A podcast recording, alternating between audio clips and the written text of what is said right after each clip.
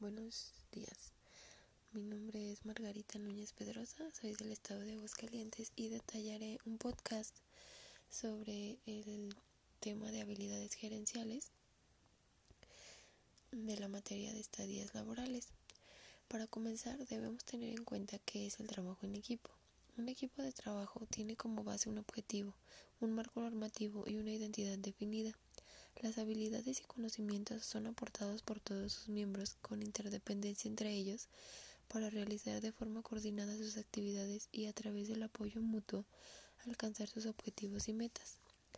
Antes de conformar un equipo de trabajo es necesario establecer la estrategia general, los valores y la visión para la dependencia para la cual se está realizando el trabajo. Los líderes de un equipo de trabajo tienen la responsabilidad de coordinar la interacción de los miembros, y estos últimos deben cumplir con las metas prefijadas a través de las tareas trazadas. Las necesidades del equipo son los valores comunes, propósito común, la responsabilidad por el desarrollo de cada miembro, el respeto y confianza mutuos, la base de habilidad común y la propiedad colectiva. Y las necesidades individuales son la comprensión de las diferencias de las existencias de un desempeño y la comprensión y tolerancia de las diferencias individuales. El trabajo en equipo presenta diversas características importantes que se deben tomar en cuenta para llevar a cabo diversas actividades que exige el área a la que se pertenece. Se realizan actividades y funciones que se llevan a cabo por diferentes personas que buscan metas en común. Comparten responsabilidades los integrantes del equipo. Las actividades se deben hacer en forma coordinada planificación de tiempo, esfuerzo, actividades y metas, canales de comunicación abiertos entre los integrantes del equipo y el resto de los compañeros laborales. El trabajo en equipo se basa en desarrollar las actividades con estrategias. El interior del equipo de trabajo se debe fomentar la armonía, la solidaridad, la ayuda mutua para un mejor desempeño. Para la formación de equipos de trabajo es importante Desarrollar las aptitudes de la colaboración, las cuales se desarrollan al trabajar ideas y propuestas de manera grupal.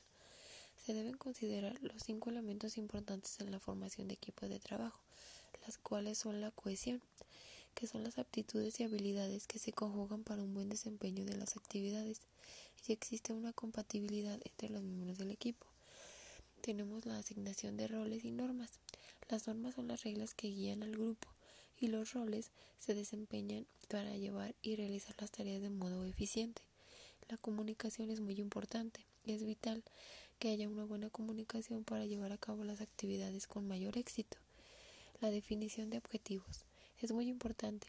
Es, es tener bien definidos los objetivos en equipo y los que son individuales. Y la interdependencia. Los miembros del equipo se necesitan entre sí, así que es muy importante, así que unos dependen de de los otros. Las condiciones que se deben de reunir los miembros del equipo de este para que se alcance el éxito deseado, ya que cada quien desempeña su rol y así se cumplen los objetivos.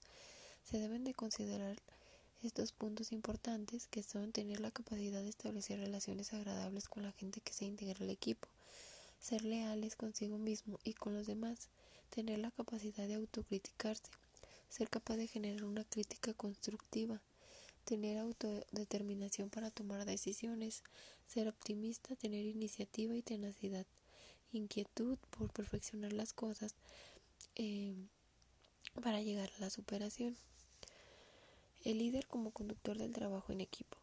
En el trabajo de equipo, el líder propone, estimula, brinda ideas, soluciones, da estructura al equipo de trabajo y procura que los objetivos se cumplan y se lleguen a la meta propuesta. En cuanto al líder, se puede decir que es una persona tranquila que brinda confianza y seguridad, brinda propuestas y soluciones para llegar a las metas, intercambia puntos de vista, interactúa con el equipo de trabajo, manifiesta y comunica los intereses de los miembros del equipo, contribuye a reducir los conflictos, promueve los ajustes en el equipo, es quien estructura el trabajo y las relaciones entre los miembros del equipo, toma decisiones y expresa opiniones, es una persona que comparte su experiencia y conocimientos, expresa lo que aprueba y se desaprueba. El líder pone en claro los objetivos y metas que se persiguen para que se lleven a cabo integra a las personas al trabajo en equipo.